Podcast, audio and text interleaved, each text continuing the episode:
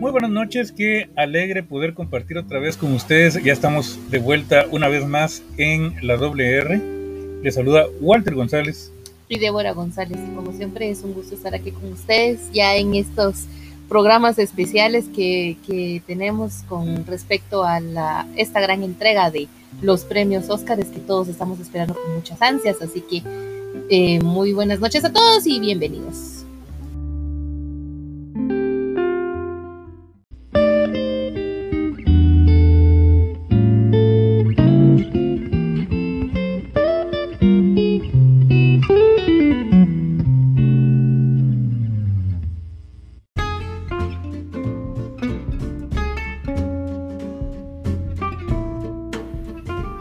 Qué emoción, la verdad que ya estamos a unos escasos días de que sea esta celebración que es pues, la entrega de los premios de la Academia. Yo creo que, mira, es común que hay mucha gente que ya no le crea estos premios y dicen, ah, que los Oscars ya nada valen y cosas así.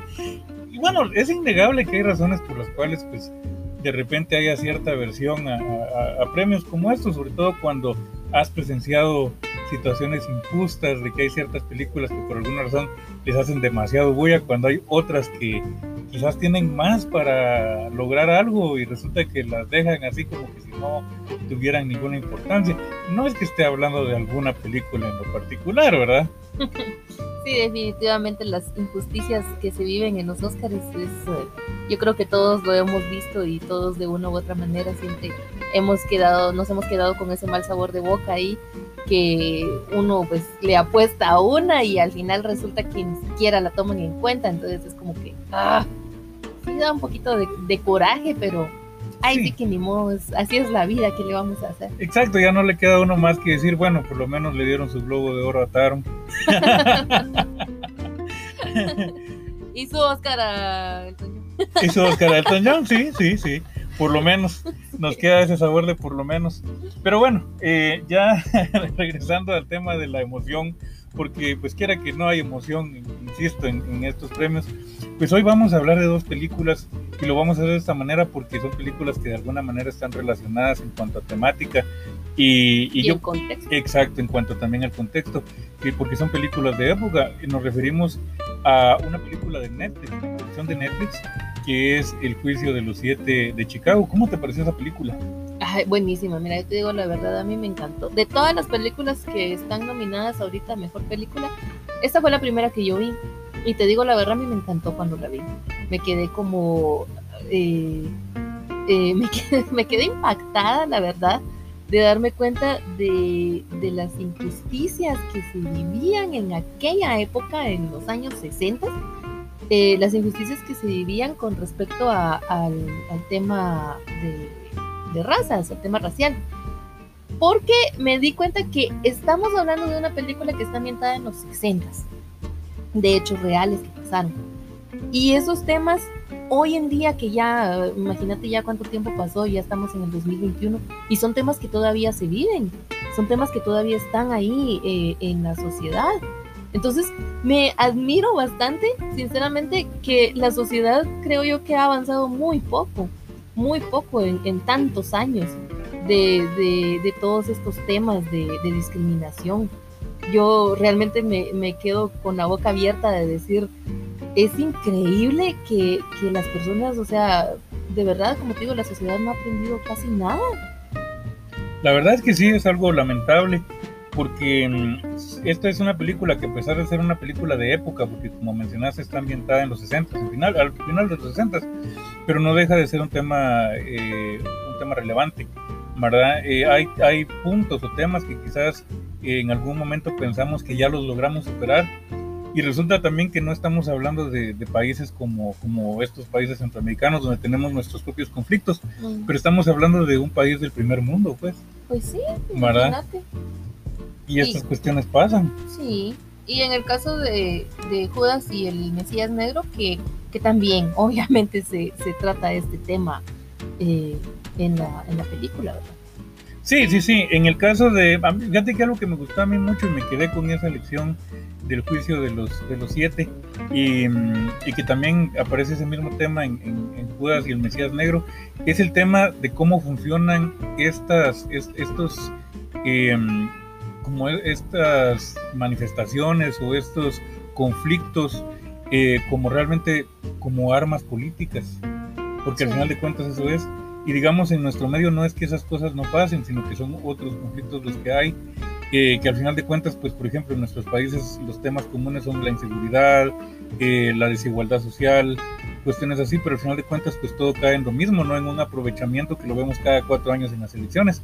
En este caso, eh, pues hace ¿qué? 50 años, que es el, tema, el tiempo que está metida la, la película, o estas dos películas de hecho, pues se ve lo mismo, ¿no? Y el hecho de que se está aprovechando un conflicto racial donde, como dicen, ¿no? De agua, de río revuelto, ganancia de pescadores. Pues es también una situación en la cual, pues, está viendo cada quien cómo saca su, cómo saca su ganancia, ¿verdad? Sí, definitivamente. Y que, y que también, eso ahorita que lo estoy pensando, también se, se mira que que la sociedad, como te digo, no ha cambiado casi nada en eso, porque yo creo que hoy en día uno puede pensar que, que los políticos son como que más descarados y las, este tipo de, de, cuestiones son más descaradas, como que ya no, ya no les corre sangre por la cara. Pero también nos damos cuenta que en aquella época también eran descarados. O sea, en aquella época tampoco era que se escondiera mucho. Tal vez sí se trataba de alguna forma como de querer esconder esos intereses, ¿verdad? Esos intereses ocultos pero no eran tan, tan diferentes a como se vive hoy en día también. Sí, fíjate que de hecho esa película pues no estaba dentro de las que íbamos a hablar el día de hoy, pero creo que viene también muy a propósito, que es Mank, donde también vemos una situación parecida, donde se ah, aprovechan, eh, digamos, se aprovecha una cierta posición de poder para aprovechar, en ese caso, el entretenimiento, el medio de entretenimiento para mandar un mensaje.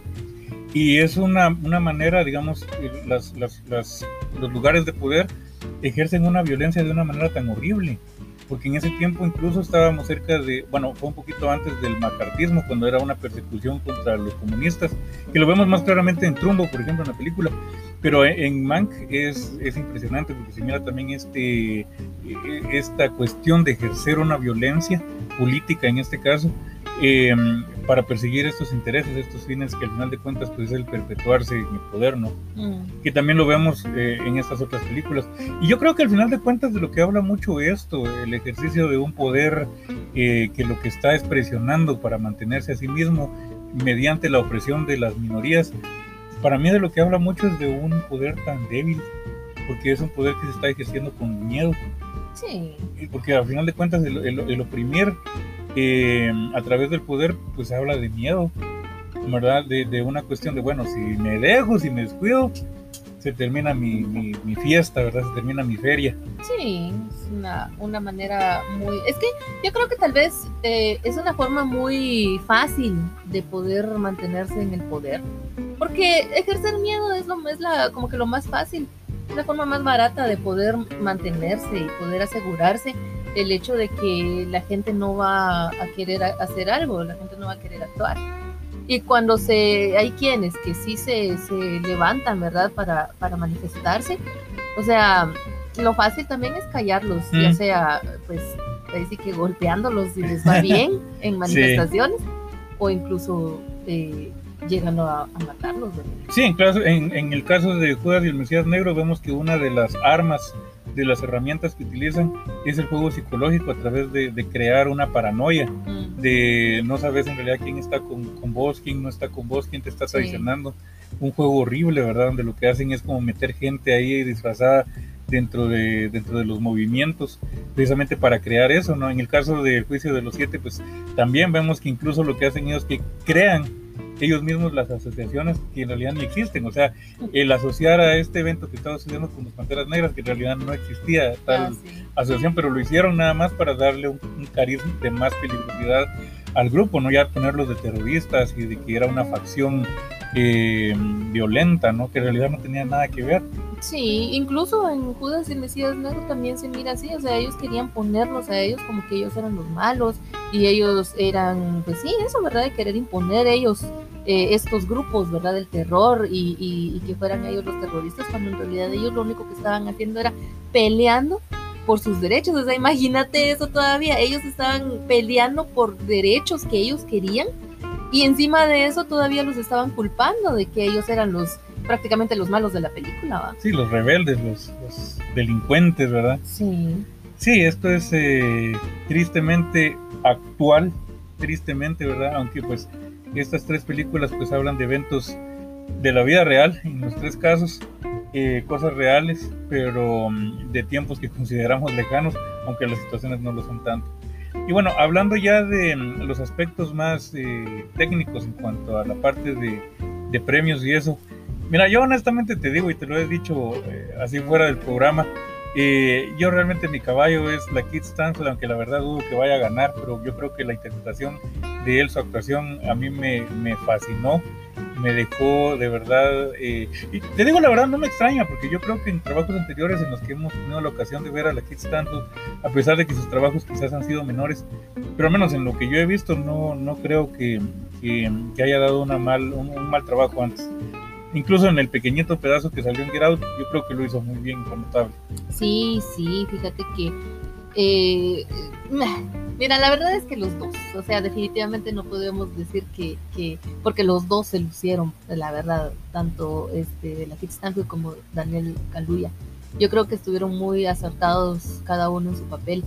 Em, algo que sí me, me, habías mencionado antes y que sí te doy la razón es en el hecho de que el personaje de, de la Kit Stanfield em, era como más eh, eh, más complejidad, tenía más complejidad, eh, su personaje era más complejo. Y, eso, pues quiera que no se le da un grado más de dificultad a, poder dar un buen eh, desempeño, porque yo creo que ahí es donde, o sea, ahí es donde se da cuenta uno, donde se demuestra quién es un buen actor y quién es como, pues, un mal actor, ¿verdad? Cuando tiene ese, esos grados de complejidad del personaje y que sí, te puede, eh, pues, transmitir esos esos problemas internos que el personaje tiene o que le queda muy grande eh, el personaje. Pues, Exactamente lo mismo que opino del, papel de Carrie Mulligan en Promising Young Woman, que de esas sí vamos a hablar aparte, así que ahorita no voy a, meterme a esas honduras, pero sí, yo creo que esas complejidades, eh, o también lo otro, que es el hecho de ver a un, a un actor en una cuestión que no es, por decir así, su agua, como es el caso de, de, de Sacha Baron Cohen que no estamos mm. habituados, y no es que no haya hecho él algún trabajo en serio antes, sí lo ha hecho, pero él digamos que lo asociamos más con Borat y con Bruno y con las comedias que lo hemos visto hacer, entonces verlo hacer un personaje como este del juicio de los siete, un personaje pues serio, un personaje que es cínico, porque es un personaje cínico, pero pero yo creo que esa eh, como que el, encarnar a un personaje que sí existió en la realidad Em, pues es un reto grande y, pues yo creo que es notable, ¿verdad? El, trabajo que él hizo en, el juicio de los siete. Sí, yo te digo la verdad, yo sí le iba muy mucho a él. O sea, yo sí, que cuando supe que estaba nominado, me alegré muchísimo y sí me quedé así como, ay, ojalá que sí se lo den. Pero eso fue antes de ver Judas y Mesías. sí, no, o sea, yo creo que definitivamente tampoco, o sea, el hecho de que, de que bueno, hay diferencias pero tampoco podríamos, eh, digamos, despreciar su trabajo ahí, o sea, sigue siendo un, trabajo notable. Sí, o sea, mira, yo creo que ya el haberle dado la nominación dice mucho. Sí, definitivamente. Yo que ya la, nominación ya es como bastante y sí uno puede decir, ah, bueno, sí, este, sí se la merecía. O sea, por, por lo menos la nominación sí se la merece. Ya el premio, pues ahí sí que ya la academia dirá, sí. pero en cuanto a la nominación, yo siento que bueno, no he visto este hasta el momento el sonido del metal ni Una Noche en Miami, pero al menos los, los actores que están nominados como mejor actor de reparto, yo creo que muy merecida la, la nominación para cada uno de ellos. Sí, yo creo que también hay que aprender uno a valorar las cosas desde ahí, porque es cierto que, que una nominación no es todavía el premio, pero ya la nominación te da una notoriedad, o sea, estamos hablando de que durante este año hubo actuaciones destacables, como de hecho acabamos de ver este video cómico de Fans Trailers, donde hacía manera de chiste, dicen que bueno, deberían haberle dado la nominación a Del Roy Lindo por eh, ah, Five Bloods, lo cual es cierto, deberían haberle dado la nominación a, a Del Roy Lindo, tristemente no sucedió, quizás ahí sí que como mencionaste hay que ver las demás nominaciones para entender un poquito mejor, porque en esa categoría de mejor actor, pues de las películas que estamos hablando ahora está Gary Oldman y de las que hemos visto, pues está también Anthony Hopkins, Steven Young, eh, Chadwick Boseman y Riz Ahmed, que todavía no lo hemos visto. pero eh, realmente sí son, son actuaciones bastante contundentes. Que decir que estas actuaciones hayan sido mejores que la de Del Roy Lindo es complicado. Yo creo que aquí era una situación que lo mismo pasó el año pasado, habían demasiados eh, contendientes, demasiados competidores y se nos quedó fuera Taron Egerton. ¡Qué mal! Y Rocketman, ya mejor película. Sí, pero bueno. Pero no estamos dolidos. Pues. No, no, no, para nada, no, eso ya dejar el pasado en el pasado. Pero bueno, hay bastante expectativa con, con, yo creo que con varias de las películas que tenemos en estas nominaciones. Eh, estas de las que estamos hablando yo creo que sí son pesaditas, son fuertes, con, ah, competidoras. ¿Verdad? Eh, con la película Mank había mucha expectativa desde antes incluso que la película saliera, porque bueno, es la nueva película de David Fincher. Mm. Eh, yo te soy honesto, cuando recién vi la película, eh, pues yo pensé así como, bueno, esta película está bastante alejada del universo de Fincher. Y luego pues me pusiste en contexto con, otras, con otros trabajos de Fincher como House of Cards, que pues no es, eh, digamos, una un, un, proyecto directamente de Fincher, pero él estaba involucrado en la producción, entonces me di cuenta que sí, tanto allí como en el juego eh, y en otros, eh, yo creo que sí es un tema recurrente en, en Fincher, el, el, el tema del poder ¿verdad? Y de las esferas de poder y lo que se mueve ahí detrás que uno no está viendo. Entonces, en ese sentido, sí entraría Mank muy propiamente en el universo de Fincher, del cine de, David Fincher. Entonces, pues ya lo, lo, valoré de otra manera. Yo creo que vamos a ver qué tal, porque digamos, uno de los premios que yo creo que no le van a quitar a Mank va a ser el de la cinematografía, porque la película no solamente parece una película de, de su época, de los años 40, sino que más que eso parece una película dirigida por Orson Welles.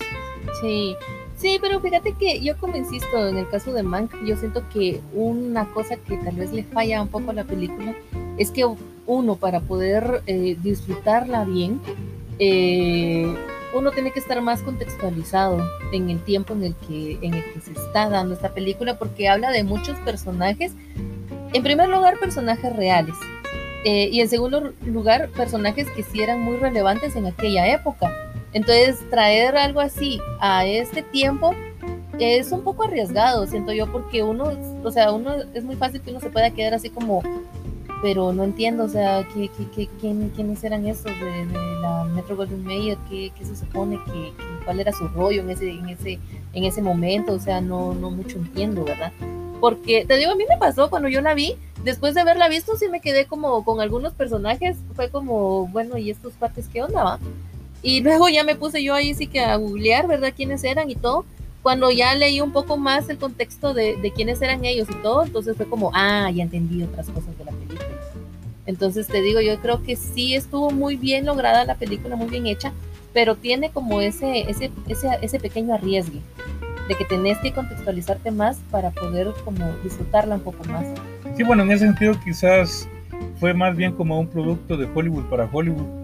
Sí. Porque fíjate que en ese sentido yo creo que retrotrayéndonos al irlandés, porque eso fue una genialidad que hizo Scorsese en el irlandés, que él entiende, sabe que pues nosotros en este tiempo, y al decir nosotros me refiero al público actual, quizás no tenemos todos los datos entonces él lo que hizo fue que se preocupó porque cada vez que te presentaba un personaje ah, nuevo, le ponía un rotulito donde te ponía en contexto de quién era él y todo así, ¿no?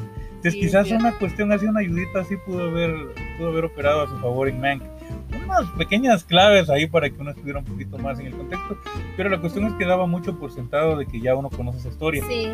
¿verdad? Entonces, es eh, quizás un poco, porque increíblemente, a pesar de que es una historia tan conocida, pero hubo público al que le pasó lo mismo, por ejemplo, con Once Upon a Time in Hollywood, que hubo ciertos eventos que no había relacionado porque no estaban muy conscientes de esa historia.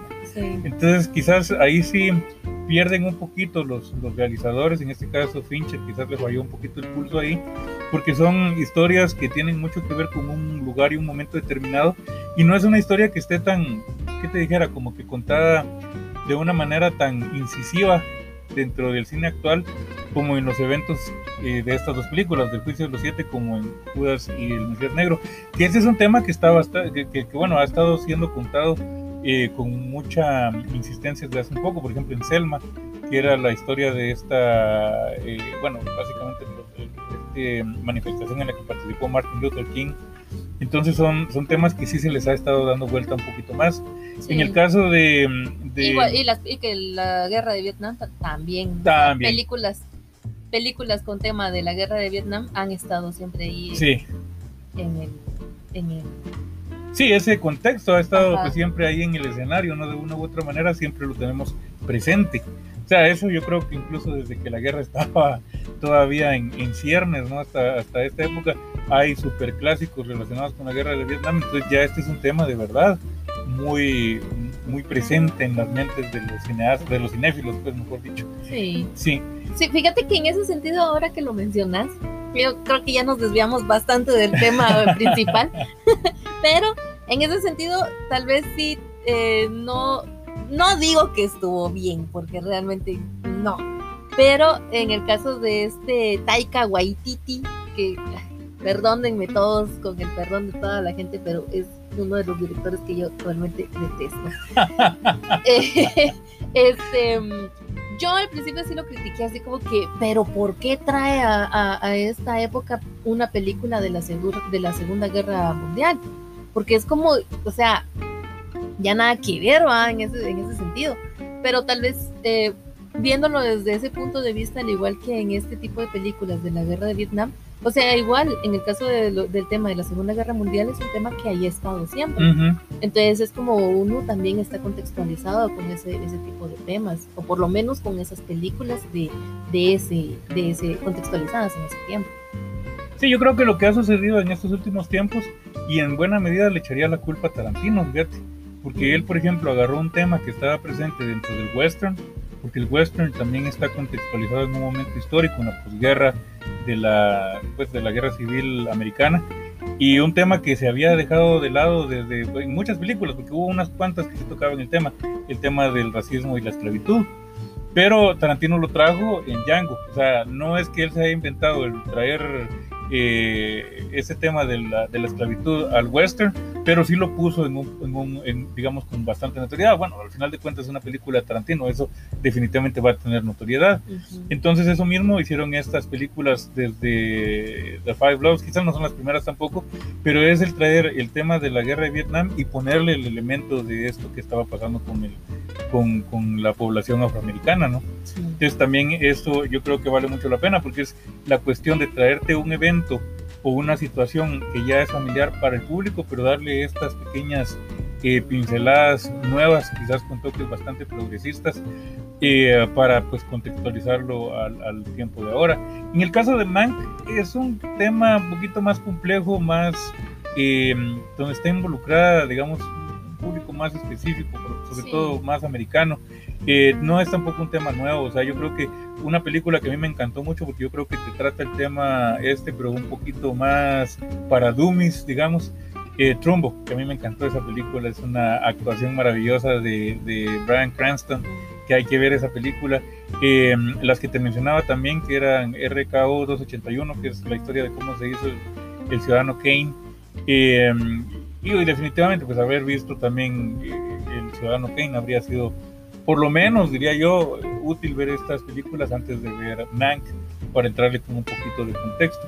Es triste porque pues no debería suponerse que para que uno entienda bien una película tenga que ver otras, a no ser que sea una secuela, pero no se debería ser el caso, o sea, no deberías depender de prepararte, entre comillas, de alguna manera para ver una película. O sea, no es un examen, pues, es una película. Sí, pero como te digo, o sea, porque si uno no, no comprende este tipo de, de situaciones, al menos de estar contextualizado con los personajes, quiénes eran, eh, la película tiende a, a, a, que a uno, pues uno lo sienta aburrido incluso y que uno lo sienta así como muy tedioso de verlo, máxime si es una película que dura dos, tres horas, o sea, uno lo ve como, ay, o sea, no me interesa lo que están hablando porque no sé de quién están mm. hablando. Entonces, eh, como te digo, yo creo que es muy arriesgado eh, para un, director hacer eso. Eh, una cosa que sí me encantó de Mank, que debo reconocer, son los títulos que le puso a, las escenas. Yo insisto ah, que a mí me encantó, me encantó, porque se me figuraba muy como, como fragmentos de guiones. Mm. Entonces eso a mí me daba como la, la, ilusión de que lo que yo estaba viendo era pues una, como una obra de teatro. Mm. Así lo sentía yo, o sea, como que lo que yo estaba viendo era, un- era una obra de teatro. Y, y me, me gustó mucho porque yo siento que te daba como ese sentido de, de fantasía de la película, o sea, como que, como que te caía en la realidad de decir, mira, o sea, es una película lo que estás viendo. Y, y yo creo que fue muy acertado ese, ese punto. Además que obviamente de que estábamos hablando, eh, de, de quien se está hablando, mejor dicho, en esta película es de un escritor. Entonces eso también te da la idea de, de- del papel o el, el trabajo que él tenía como escritor. Sí, sí, sí, muy acertado. Y que además consideraría yo que aparte del hecho de que la película que estás viendo es la historia de un guionista, como mencionaste, eh, hacerlo en ese formato. Y aparte que yo consideraría que también es, aunque sea a lo lejos, un homenaje que Fincher le está haciendo a su papá. Papá ya falleció, quien fue de hecho quien escribió el guion de esta película. Entonces, no cabe duda que un poquito de todo eso haya por ahí, ¿verdad? En todo, en todo esto. Y que de hecho también esa película va nominada con, con ese guion. No, de hecho creí que sí, pero me estoy dando cuenta de que no, no tiene nominación por el guion, pero sí lo tiene por la dirección, por mejor película y por la actuación de Gary Oldman. Aparte de, lo técnico que te había comentado, Ah, y Era- Amanda Seyfried, que también va nominada a Mejor Actriz. ah, genial. No creo que se lo gane, pero me encanta que Amanda Seyfried tenga esta nominación porque al igual que, que otros actores eh, y actrices que están en esta ocasión en las nominaciones, pues es gente que ha trabajado un montón y qué bueno verles eh, por ahí teniendo, teniendo notoriedad, alcanzando notoriedad. Eh, Mank va por premios técnicos como mejor sonido, eh, mejor diseño de producción, eh, mejor cinematografía, mejor diseño de vestuario, qué genial. Y uno de sus, yo creo, fuertes es la, nominación de Gary Oldman en el papel de, del epónimo Mank, ¿verdad? Herman J. Mankiewicz.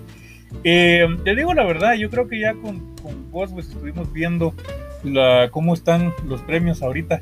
Y mm, pues yo creo, y esa es mi apuesta, que este premio no se lo van a quitar a Chadwick Boseman. Vimos que así fue en el- los premios de la, del sindicato de actores. Y yo creo que ese, esas, esas eh, eh, victorias que hubo en esa, esa premiación, apuesto a que se van a repetir también en los Oscars. Ay, mira, la verdad es que no sé, o sea, yo si se lo dan a Chadwick, eh, yo me, me sentiría muy feliz, la verdad. Pero eh, al menos yo a quien le apuesto, que creo yo que, que está muy, muy de podérsela ganar, es este Anthony Hopkins. Puede ser, y aparte que está muy sonado, muy favorito. Ajá, es que yo he escuchado muchas, muchas críticas buenas que le han dado. Lo escuchaba antes, de- de- desde antes, cuando se había estrenado la película. Nunca la había podido ver hasta hace poco que la vimos y me quedé como, oh, sí, tenían razón de darle tanta crítica buena a, a Tony Hopkins. Además que, bueno, es que también, o sea, Santo Hopkins, pues, o sea, Bueno, sí, no podemos esperar menos. cabal, pero, pero como te digo, o sea, si se la dan a Chadwick Boseman, la verdad es que yo no me enojo. sí, Sí, ya en su momento hablaremos también de las otras nominaciones porque está bien, bien, bien fuerte el tema. Bueno, yo creo que todos los premios de actuación están así bien, bien bonitos. ah, sí, yo sí creo que ya no me atrevo a decir como que quién, a dar una, una quiniela de quién puede ser, quién no puede ser, porque ay, está muy complicado todo. No, cabal.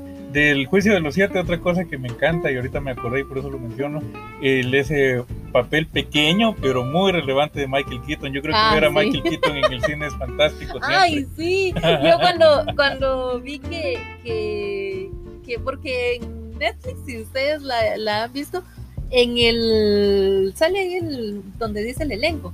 Y ahí menciona a Michael Keaton. Mira, toda la bendita película yo estuve así en la expectativa de, ahorita va a salir, ahorita va a salir. Y era como, bueno, ¿y dónde está Michael Keaton? Hasta que, y ya, que, o sea, en serio, te hacen ver toda la película solo para ver en qué momento sale Michael Keaton. Pero, ay, fue, Lo vale. sí. sí. Definitivamente. Y bueno, de verdad seguiríamos platicando un montón, pero bueno, esto tiene límite de tiempo, así que lo vamos a llegar hasta acá. Igual, de todas maneras, vamos a seguir conversando desde las demás películas y definitivamente estas de las que hablamos, pues por ahí de repente van a salir también en la conversación. Sí, definitivamente. Y bueno, esperamos de verdad que les guste y esperamos que se disfruten. Si no han visto estas películas, que las puedan ver porque están de verdad muy recomendables. Yo creo que todas las películas nominadas vale la pena darles por lo menos una vista. Ah, definitivamente, por lo menos para que uno ya tenga eh, con qué decir qué acertados los de la academia o ay, esos de la academia no la hacen. Pero bueno, este los esperamos en el próximo programa, en el próximo episodio donde seguiremos hablando de estas películas rumbo hacia la entrega de los premios Óscares 2020.